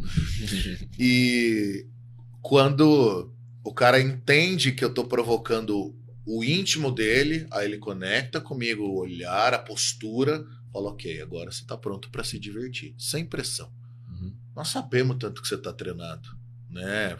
Voltando no Clebão da Tailândia, essa semana ele volta, tem mais pelo menos 20 dias ali com a equipe dele, Bonsai Jiu-Jitsu, uma equipe de brasileiros, filhos de Japa, e aí vai pro pau. Aí é o grande evento, Saitama Super Arena, aquele lance sinistro. É surreal. Falei, Gustavo, e aí? Falei, não, mano, tá pronto, tá feito. Tudo que você tá adquirindo de conhecimento tá bom. Agora que você vai esses últimos 20 dias, você tá afiado, você vai ouvir seus mestres, ganhar colo do teu pessoal, tua mulher, teus filhos, tua mãe, tua galera que tá aí, da tua vovó querida japa que você ama, comer uma comidinha, reagrupar a emoção pra gente soltar o jogo Sim. né? Você tá treinado, fião. Às vezes o cara entra igual o adolescente que não estudou pra prova. E agora, amanhã? Mano, estudou durante o mês, durante a semana, prestou atenção na aula? Ferro, neguinho. Acabou. Acabou. É isso aí. Mas você construiu isso, então tá tudo bem, vai descansar. Né? Às vezes, por exemplo, contar uma passagem do Leandro Apolo, da América Top Team. Antigamente era o Leandro Buscapé, não sei se por Buscapé você sabia. Ele mudou, é, ele botou o nome como Apollo Creed, ele se Sim. chama de Leandro Apolo, falou: "Ó, você é o nosso busca, É, fião. Ele, não, Gustavo, agora eu sou o Apolo. Eu Falei, beleza. É como você se vê, nós respeitamos. Uma certa, eu torno essa história pública, porque é pública. Um certo evento, ele tinha uma final para fazer, uma grande luta contra um cara da Gibitai, que é ali na Paulista, aqui em São Paulo. E era uma lutona, Gilson Lomanto, adversário dele, era uma luta sinistra. E o, o Leandro tava com um problema, cara. A mãe dele tava com algumas questões pessoais. Liguei para ele e falei, Fião, vai te desconectar as ideias. Quero que você fale com seu mestre. Priorize agora cuidar dela, feche os cuidados, não vem ao caso o que, que é, feche os cuidados com ela, reassume os treinos. Vamos ver se a gente tira os três dias para isso. É o suficiente? Ele, sério, Gu? Eu falei, é. Quer que eu fale com o mestre? Pode falar, fiz o meio-campo, mestre, tá isso, isso, isso. Situação externa vai atrapalhar a final. Acho que era um GP do MMA Super Heroes, um evento que era quente aqui em São Paulo, lá em 2013, 14. Simplesmente ele acatou, falou, vamos fazer. Resolveu, cuidou. Aí metemos uma ideia criativa. Eu falei, vamos comprar uma máquina de costura? Sua mãe fazer bonés e camisetas do time do Leandro. Falei, porra, assim vai ocupar ela, vai ajudar, vai dar o up. Falei, vamos, vamos. Sentiu que ela tava bem, cara. Resumindo a história, fomos pra final. O, o Gilson era conhecido como o carniceiro, o matador da Gibitai, Muay Thai de, de É, mano, sinistro, um careca monstro. O Leandro estudando o jogo, estudando o jogo, estudando o jogo. Fup, aquele pé Anderson Silva no Vitor aqui. Tá. O maluco cai pra trás, acabou a luta, nocaute da noite, grana de melhor luta, cravou, porque ele resolveu uma questão emocional que estava aberta dias antes do evento. Legal, cara. Então a gente mapeia, eu fico atento pra ver como servir o cara. Pô, te entreguei pronto. Ah, Gustavo, se acontecer dele perder, meu único ponto é o, o Conor. Então Sim. eu não perco, eu ganho, eu aprendo. Aprendemos, o maluco tava melhor que você. Sim. Teve alguma coisa que ele fez que nós Deixou vamos ter que desejar. superar na próxima. Deixamos a desejar. Foi engraçado que eu coloquei hoje um, um, um stories no meu, no meu Instagram falando do, do, do McGregor. Que o Cristiano Ronaldo foi visitar ele em 2017. Que animal. E aí ele falou assim: Você tá em qual lugar na Forbes? Eu tô em- o Cristiano Ronaldo falou: Tô em primeiro lugar, né? Eu vi. Ele falou: Tô em 35. Mas eu vou chegar lá. Falou? Aí o Cristiano, ah, vai chegar, né? Tipo, dando risada. Em 2021 ele passou o Cristiano Ronaldo. Caraca, cara, eu sou fã demais dele, assim. Ele é demais. Eu É. assisti o documentário dele domingo passado. Ele é um cara que eu admiro muito de todas as formas, podem falar o que for. E o outro cara que pra mim é o meu top 2 ali é o Nate Diaz. Nate Diaz Esse maluco pra mim, ele não tem medo. Não tem. E ele não é um cara que tem um físico de sinistro, Sim. ele não é um cara mitidão de ostentar a mulherada. Cara, ele é particular dele, fuma o beck dele, passa o colar dele. Ele é um cara que ah, tem que enfrentar isso aí, vamos. Mas na luta não. É esse aí, vamos. Perdeu, dele- mano. Ele tá de cabeça erguida, olha, dá entrevista, troca ideia. Pra mim é um cara honrado demais. É, samuraizão, é, monstro. assim. É legal, cara. Nossa, curto muito os movimentos dele e do Conor. São dois caras. Inclusive a luta entre eles tem muita coisa boa pra tirar. Tem uma trilogia pra ser feita a quarta. Caras que, quando um ganhou, aquela resenha, resenha, quando um ganhou, o outro rendeu os louvores. Quando o outro ganhou, o outro, Outro falou: rendeu, Porra, tamo junto. Tá. Então trocam de um jeito Sim. bem cavalheiros mesmo, saca? Tanto é que essa, na, na luta que teve do, do, do McGregor contra o Zé Aldo, não desmerecendo a técnica do, do. McGregor, mas ele ganhou mais no psicológico do que na, na, na Sem técnica. dúvida nenhuma. Ele E você vê o antes e depois da carreira do Aldo, com todo respeito, eu tenho alguns amigos da Nova União, tem um paciente meu que é atleta lá. É, é, aquela luta foi o diferencial, Foi, cara. foi. Ali a carreira dele tomou outro rumo, Tomou. respeito o rumo que foi, Foi. mas aquela luta foi o que. É, é, o brasileiro, velho, e aí assim, é, fica aqui um puxão de orelha para os atletas do Brasil: estuda, galera.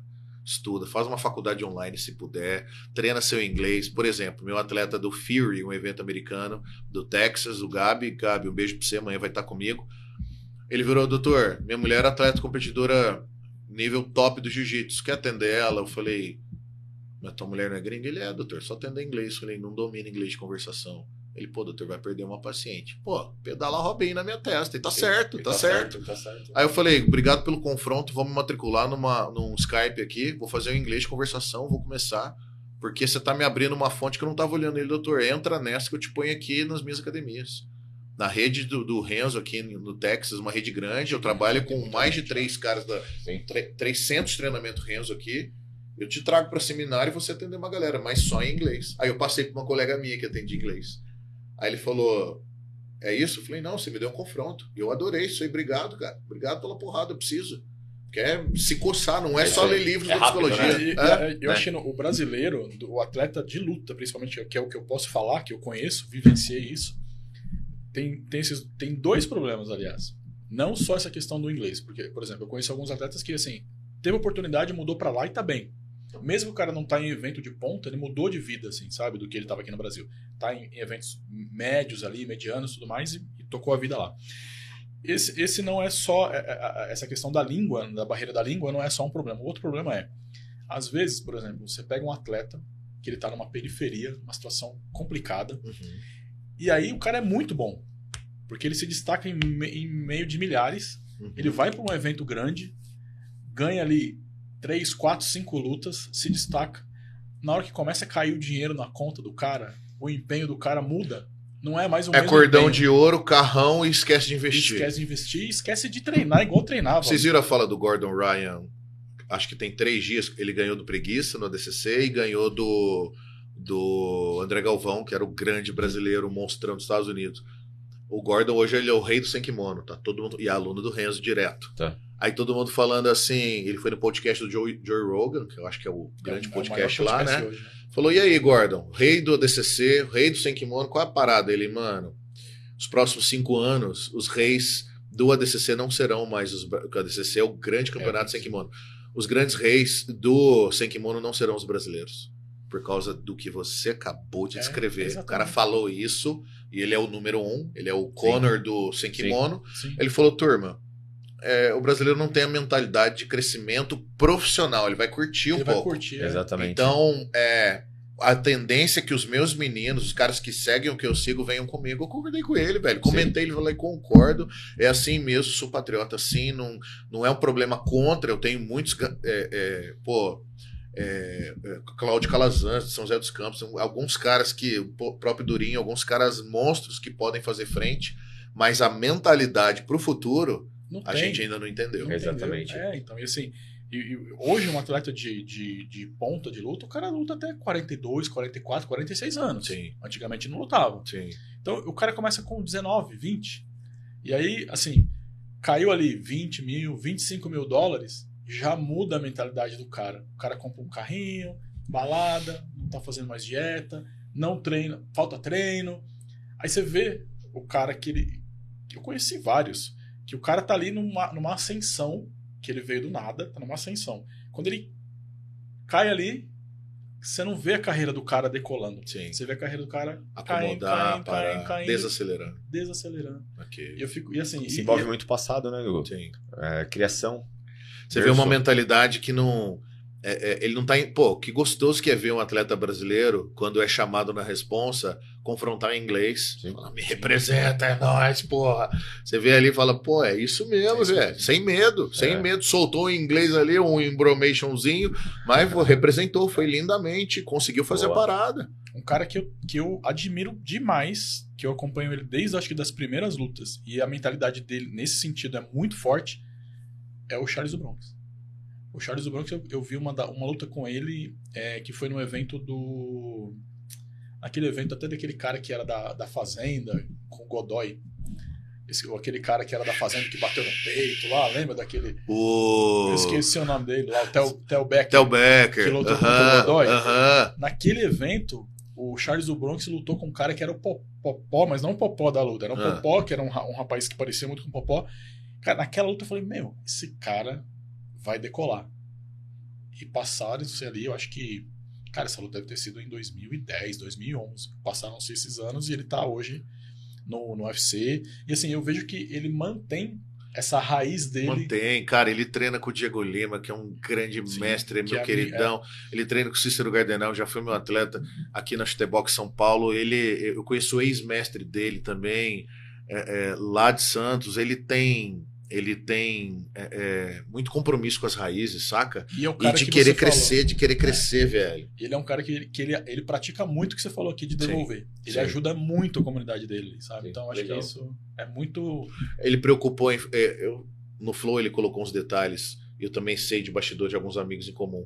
Fazer fortalecimento físico, fazer fortalecimento mental, fazer uma parte, até mesmo como se vestir nas entrevistas, nas conexões. Falou: peraí, eu preciso aprender. Isso é importante. Preciso- Ai, cara, A linguagem, né? Eu vou estar entre os grandes, como os grandes fazem. Exatamente. O que, que os grandes têm? Como que eu posso me comportar entre os grandes? Sim. Isso é fundamental, isso é coisa linda de ver que ele entendeu, se sentiu compromissado, é o que a gente falou. Não usou a grana só para os frutos próprios, de ostentações, mas de crescer. Não, peraí, a carreira continua, eu tenho mais para eu conseguir aqui. E, e- e eu não posso me dar por vencido ainda. Não, vamos lá, vamos, vamos galgar um pouco mais. É verdade. Massa. Hugo, como que você trabalha a procrastinação da galera, cara? Porque eu vejo que hoje muitos pacientes são procrastinadores, sabe que tem que fazer as coisas, não fazem. Ok. É. E como que você trabalha isso, cara? Bom, é, eu ofereceria aqui um princípio que a gente faz em consultório. Procrastinação é o ato de deixar para depois, né? E às vezes a gente não dá conta. Então vou dar um exemplo prático aqui. Puta, eu preciso lavar a xicrinha do café, fica um dedinho aqui. Ah, vai dar trabalho, tem que ir lá na cozinha. Mano, tô tão acomodado, tá aqui, tinha cadeira, deixa eu olhar o Instagram. Aí eu fico aqui, gasto tempo aqui, passei uma hora, uma hora e pouca, a xicrinha Tá lá. ficou. Alguém mexe para mim depois Uhum. sabendo eu que alguém vai mexer, esposa, mãe, colega, parceiro, funcionário, fica. Então o que, que eu faço pro meu paciente? Elege por dia duas metas curtas. Eu trabalho com o princípio das metas curtas. Boa. Não adianta eu falar pro cara mirabolar a mudança da vida dele hoje ou em uma Os semana. coach. Não vai, mano. Experiência própria, a vida é um processo, um processo chato. Às vezes o cara tá fazendo, fazendo, ele trava. Quando ele trava, eu volto para ele, por que travou? Ah, Gustavo, aqui eu não dei conta. Foi do dia a dia ou viés emocional? Não, do dia a dia tá tudo bem, aqui eu travei mesmo, eu não me interessei. Falei, então é emocional. Aí eu volto e debato a trava. Travou aonde? Travou por quê? Não deu conta de duas metas, lavar a xicrinha e escovar teu sapato. Ah, minha mãe faz por mim. Chão, um dia você vai embora. Por exemplo, eu tenho um paciente lá que tinha nojinho, justamente negócio de xícara.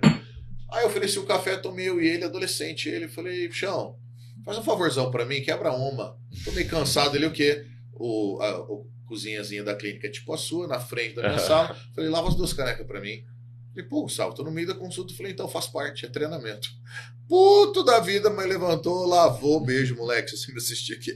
Lavou, olhou pra mim, travou o zoião. Falei, calma, só pra você, deu certo, tá vivo? Tô. Bateu, bateu. Agora você vai praticar isso todos os dias, porque de 30 a 60 dias isso vai se tornar um hábito e vamos desprogramar o teu cérebro. Isso não vai mais te arrebentar. Sim. Hoje eu dizia para uma paciente minha que tem compulsão sexual, né, e, e uma parada de tá com problema em alguma área, dinheiro, família, tal, meu, vamos para um Tinder aqui. Uhum. E ela me explicou uns aplicativos do submundo muito louco que eu não sabia, que é só de metelância. Sim. Os metelância do aplicativo da vida. Que eu falei, existe isso, meu Deus. E vai lá e faz e resolve. Eu falei, olha, isso é como se você pegasse uma droguinha e tomasse uma droguinha. Te dá um pouquinho de resultado e um golinho de serotonina, um golinho de dopamina, um, go- um golinho de qualquer emoção com, com hormônios é, é, fundamentais, mas uma injeção desse hormônio na hora. E depois? Não, no outro dia eu não quero levantar da cama. Sim. No outro dia eu não quero fazer mais nada. Eu falei, então eu preciso que a gente desprograme isso aí. Como, Gu? Dei a tarefa para ela hoje. Falei, Esse aplicativo vai ficar travado. Boa. Você vai me dar 60, 90 dias sem entrar. E na hora que for entrar, você lava o chão da escada, você eh, liga para alguém, você escreve, você dedica no seu trampo, Sai você mete né? um treino, desprograme o cérebro para outras, Outras- outros focos. Essa fonte é delícia, né? Os hormônios essenciais vão ser recaptados naquele momento, mas resista. E aí, ela é muito católica, eu falei, resistir ao diabo e ele fugirá de vós. Uhum. Né? Diabo você não enfrenta, você resiste. Existe. Você sai fora, Sai fora. tá ligado? Ah, mas eu não aguento. Falei, não aguenta. Se nós entrar nessa seara aí, nós vamos cair, mas cair forte. né? E aí eu expliquei pra ela assim: se o seu problema é com aplicativos de cunho é, é, de, de- da área sexual, eu posso deixar sem conto na sua frente, você não vai, como diria em Minas, engrupir, Sim. engrupir, aguentar meu senzão. Não, cara, teu fraco tá aqui. E aqui que você vai ser tentada. Seja pelo mal, acredito muito que existem as forças aí, o bem e o mal, ou seja pelo próprio Deus botando uma prova pra falar assim: vamos ver se Se se você tá da hora, você tá bem, meu garotão, minha, minha menina. Falei, então, para nós desprogramarmos você, você vai deixar de lado e vai fazer o princípio da renúncia. Muitos me perguntam: Pô, Gustavo, você é adepto do jejum espiritual, às vezes você fala o que está fazendo.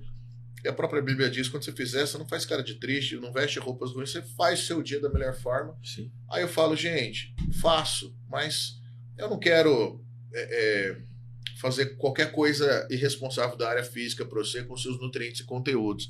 Quer fazer um jejumzão? Faz de um vício desse. Sim.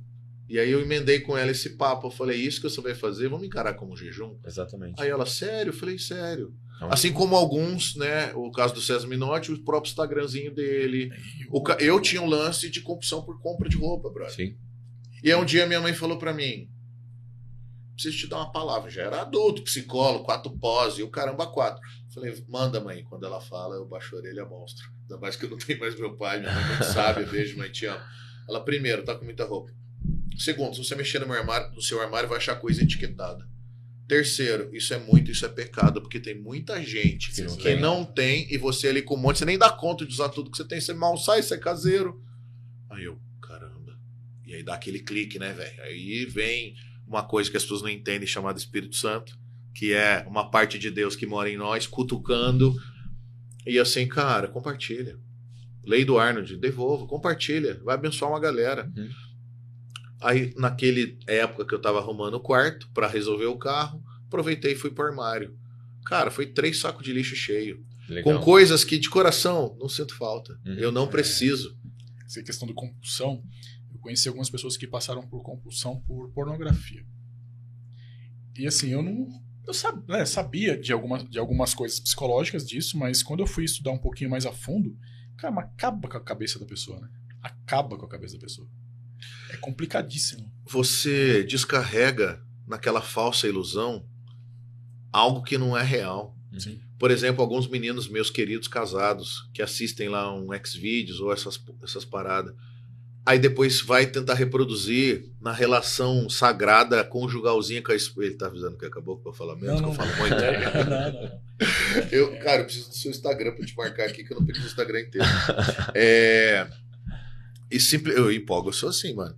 E aí os, os meninos, quando eu ia ter a relaçãozinha deles com a esposa, a tentando mesma reproduzir coisa. o bagulho do vídeo. Sim. Eu falei, primeiro, essas minas não existem. Sim. É mina montada pra vídeo. Sim. No máximo, numa rave ou outra, eu já fui um cara de rave, numa rave ou outra, você vai achar lá. Mãe, nunca fui não, viu? Só falei aqui.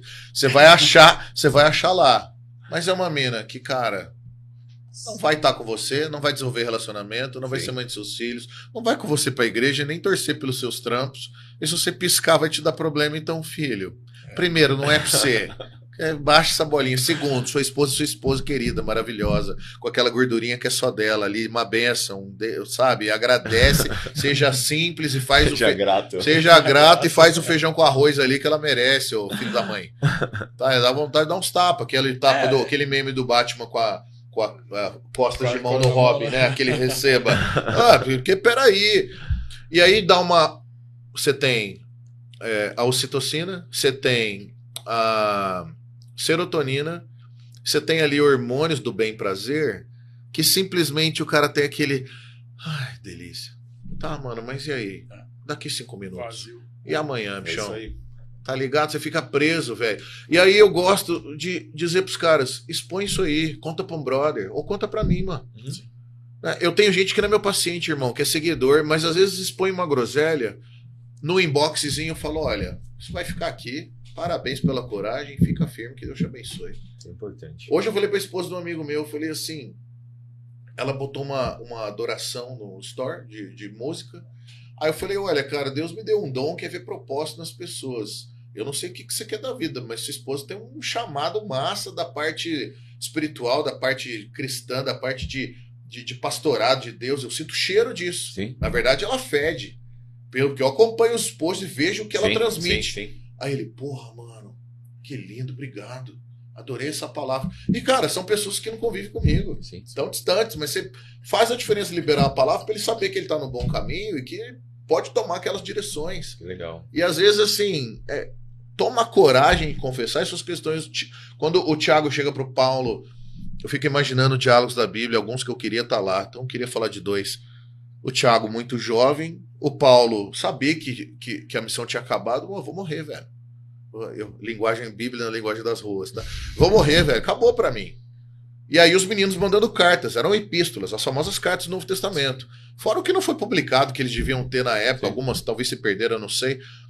Mas eu, eu imagino o Thiago falando, Paulão, você me deu uma escola aqui, o que, que eu faço? Porque a galera tem problema. A Bíblia já retratava ansiedade, ó, perversões sexuais no- nos tempos pagãos.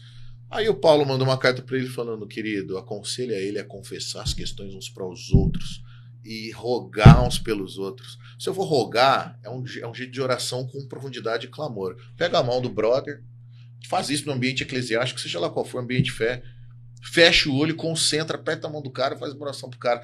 Nesse momento, independente se Deus ouviu, não ouviu, se a oração ficou no stand-by, se não ficou, eu transmiti energia, eu segurei na mão do irmão, eu olhei no olho dele e alguma coisa diferente aconteceu aqui. Sim. Porque nós trocamos uma parada.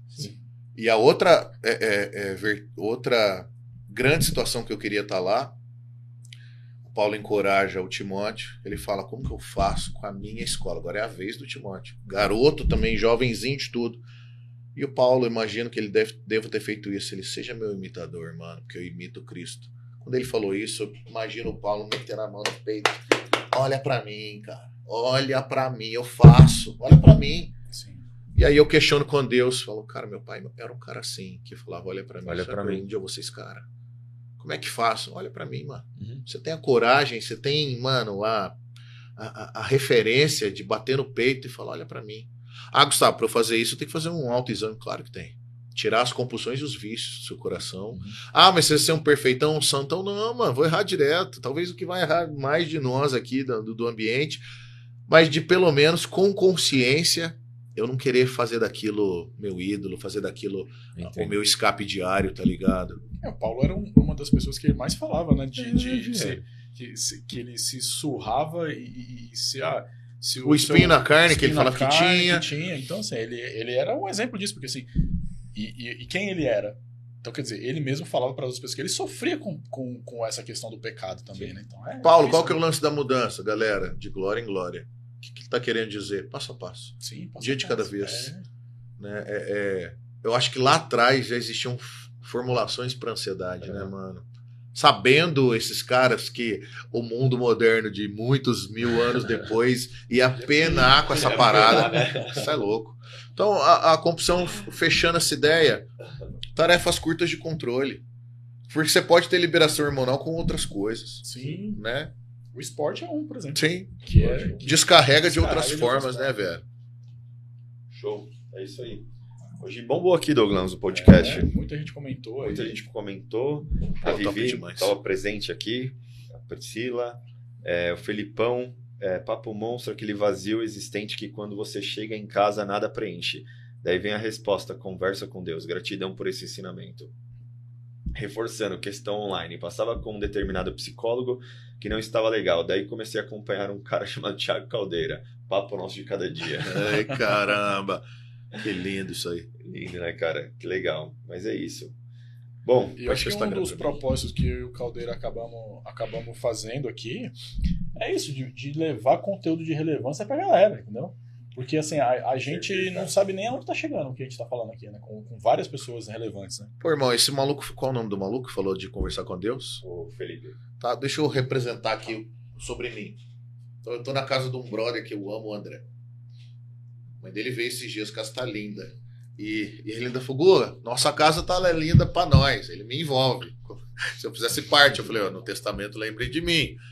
E eu falei, aí ele vem amanhã, pô, velho, quer que eu compre alguma- coisa de mercado? Que eu, cara, que comprar o quê? Você tá na sua casa, faz os teus corre, foca nos teus corre, amanhã a gente vê. Não precisa preocupar comigo, não. Uhum. Mas a casa é dele, eu queria servi-lo, ele falou, tá tudo bem.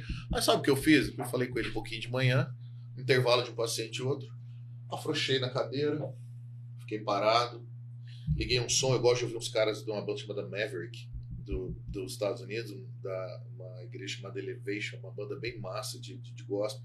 Botei o som dos caras, fiquei assim, falei, pô, Deus, obrigado. Abençoa essa família que tá me servindo do jeito tão massa, obrigado por esse tempo aqui. E obrigado por cada conexão que eu vou fazer. Agradeci, acalmei, respirei, fiz um café, segui o dia. Mas naquele momento a certeza de eu ter sido ouvido foi tão massa Sim. que, meu, deu pra seguir o curso do dia em paz. Falei, pô, peraí, eu tô fazendo a gestão do que, do que ele me pediu, e enquanto isso ele tá cuidando de nós. Sim. E é assim que a galera tem que pensar, mano. Você você achar uma forma, quando te faltar brother, quando te faltar mina, quando te faltar a sua própria terapia, seu Nutri, conversa com Deus, mano. Uhum. Ele vai estar ali. Né? Tem uma frase que eu gosto: Deus está no seu amanhã Uhum. né? Porque ele habita em Kairos, nós habitamos em Cronos, nós cronometramos que vai acabar, que tem isso, daqui a pouco aquilo. Inclusive, vou treinar daqui a pouco. Que tem isso, tem aquilo outro, mas Deus habita em Kairos. Kairos significa que para ele mil dias é igual a um dia nosso.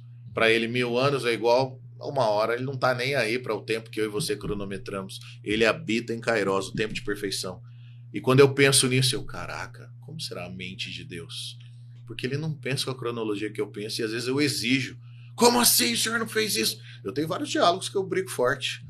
Treta é forte. E aí volta na minha cabeça: não, mas espera aí, ele é o senhor do tempo. E eu não tô pronto.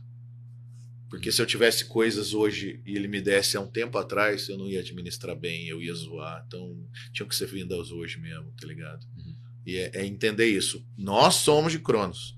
Ele é de Kairos. Então ele sabe o que ele tá fazendo. Sim. Né? O tempo dele é diferenciado. Então calma, velho. Calma. Você que tá ansioso me ouvindo, calma, vai dar certo. É Calma. isso aí. E aí, Douglas, curtiu? Curti demais, curti demais mesmo. Olha, Show. esse, esse, é um, esse é um dos assuntos que também eu tenho bastante interesse, né? É, e o Gustavão vai ter que voltar de novo, hein, Gustavão? Pô, eu venho, cara. Dá uma afinidade com vocês, parece que a gente é amigo já de tempos. Show de Que bola. legal, cara. Show de bola. E aí, Douglas, tem recadinho pra galera aí? Tem recado para quem quer marcar ali uma consulta com o Thiago Caldeira, tá aqui, arroba Thiago Caldeira. Vai lá fazer uma consulta com ele. Tem, tem vaga ainda esse ano? Ou já tá lotada a agenda esse ano? Ali dá um jeitinho Dá um lá, jeitinho cara. lá, né? É, boa. Então tá bom. Se você quer fazer também uma progressão de obra ou um evento, Air Hub Drones, E para você que precisa de um espaço como esse para gravar o seu podcast, tá aí Podhouse. E o seu arroba também aqui vai, a gente vai colocar. Douglas, qual que é o seu arroba? Gustavão, fala pra galera aí, cara. Como Como o que a pessoal te galera acha? consegue se consultar com o Gustavo? Turma, arroba Gustavo Morhalen, chamem um oi no Instagram. Aí eu passo o WhatsApp da minha secretária Eliane, um beijo ali, minha parceirona, meu braço direito ali. Ela filtra, ela acha horário para você, né? A gente consegue ajudar da melhor forma. Não se preocupem em, em falar de preço, que é caro, que eu não sei o que eu escuto muito isso antes. Ah, mas eu não vou ter orçamento. Calma. Nós vamos ver a melhor forma para você, se semanal ou quinzenal, tem esses dois métodos de Sim. atendimento, né? De alguma forma a gente pode se conectar, mas in- independente se você quer fechar ou não, né? Siga a nossa rede, algum recado lá, de alguma postagem. Eu só posto coisas que eu tô vivendo, que eu sinto, é, ou coisa relevante que eu vejo que tá ardendo nesse momento.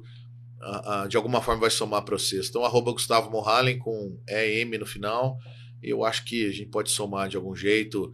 Eu gosto de pensar que eu tô fazendo a diferença. E se for para somar um pouquinho, fazer diferença na tua vida, tamo junto. Show. É isso aí, É Dougão. isso aí. 26 programa hoje. Animal, parabéns, mano. E a galera tá elogiando bastante aqui. Obrigado, Ó, Vivi, a. Vivi tá presente aqui direto. ó. Valeu, querida. Tamo junto. Obrigadão. Você é Vivi. responsável por isso. Esse podcast foi seu, tá? É isso aí, galera. Mais um Caldeira Cast aqui, Gustavão. Gratidão, Gratidão cara. mesmo. Obrigado. Você já mora no meu Incrível. coração. Obrigado. Foi massa mesmo. É isso aí, galera. Até a próxima terça.